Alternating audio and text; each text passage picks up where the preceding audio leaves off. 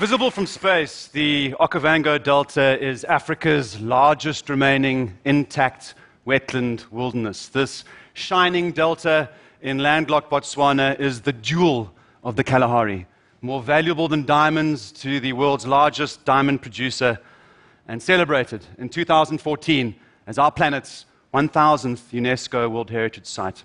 Now, what you see here are the two major tributaries, the Cuito and the Cubango, disappearing up north into the little known Angolan highlands. This is the largest undeveloped river basin on the planet, spanning an area larger than California. These vast, undeveloped Angolan watersheds were frozen in time by 27 years of civil war. In fact, Africa's largest tank battle since World War II was fought over a bridge crossing the Okavango's Cuito River, there on the right, disappearing off into the unknown, into the Terra da Fim do Mundo, the land at the end of the earth, as it was known by the first Portuguese explorers. In 2001, at the age of 22, I took a job as head of housekeeping at Bundumtiki camp in the Okavango Delta. A patchwork mosaic of channels, floodplains, lagoons, and thousands upon thousands of islands to explore. Home to the largest remaining population of elephant on the planet. Rhinos are airlifted in C 130s to find sanctuary in this wilderness.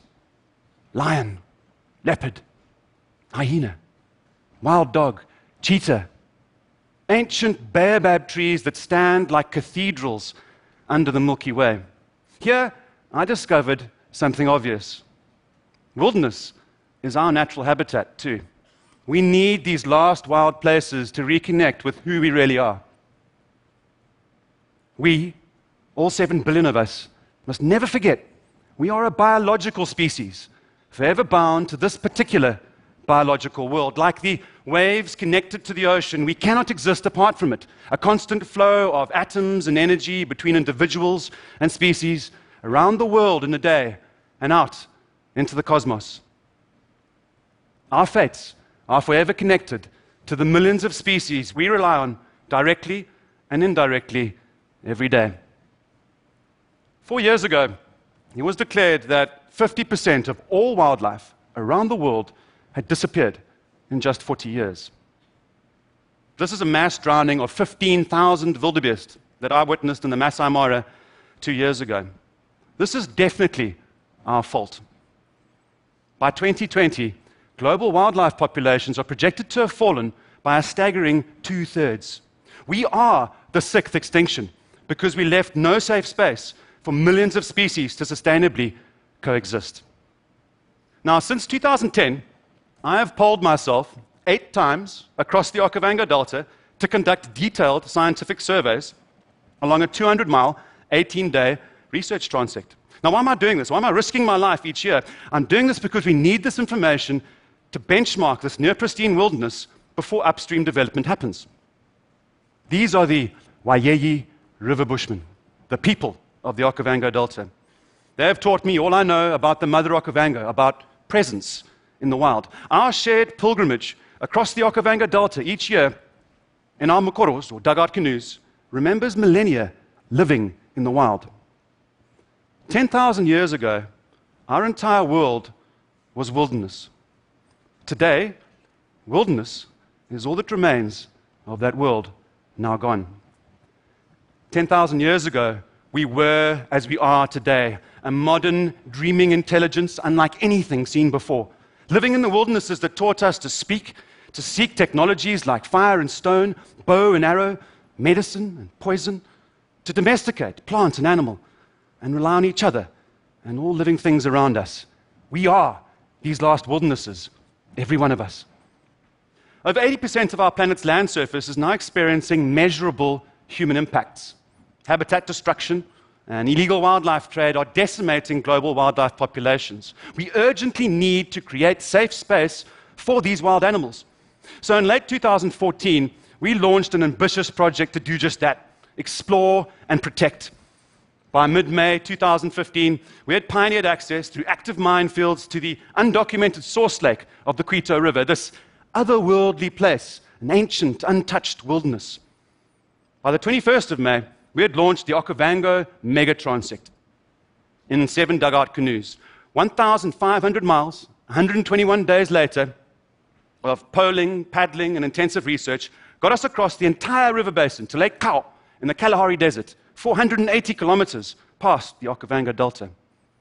My entire world became the water. Every ripple, eddy, lily pad, and current. Any sign of danger, every sign of life. Now imagine millions of sweat bees choking the air around you, flesh eating bacteria, the constant threat of a landmine going off, or an unseen hippo capsizing your Mokoro. These are the scenes moments after a hippo did just, did just that, thrusting its tusks through the hull of my boat. You can see the two holes, puncture wounds in the base of the, uh, of the hull. Absolutely terrifying and completely my fault.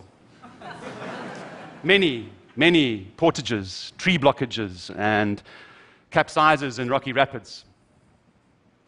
You're living on rice and beans, bathing in a bucket of cold water, and paddling a marathon six to eight hours every single day. After 121 days of this, I had forgotten the PIN numbers to my bank accounts and logins for social media. A complete systems reboot. You ask me now if I miss it, and I will tell you, I'm still there. Now, why do we need to save places we hardly ever go? Why do we need to save places where you have to risk your life to be there? Now, I'm not a religious or particularly spiritual person, but in the wild, I believe I've experienced the birthplace of religion. Standing in front of an elephant, far away from anywhere, is the closest I will ever get to God. Moses, Buddha, Muhammad, Jesus, the Hindu teachers, prophets, and mystics all went into the wilderness, up into the mountains, into the desert, to sit quietly and listen for those secrets that were to guide their societies for millennia. I go into the Okavango on my Mokoro. You must join me one day. Over 50% of the remaining wilderness is unprotected. A huge opportunity, a chance for us all. We need to act with great urgency. Since the 2015 Megatransect, we have explored all major rivers of the Okavango River Basin, covering a life changing 4,000 miles of detailed research transects on our dugout canoes and our fat tire mountain bikes. We now have 57 top scientists rediscovering what we call the Okavango Zambezi water tower. This vast post war wilderness with undocumented source lakes, unnamed waterfalls, and what is Africa's largest remaining Miombo woodland.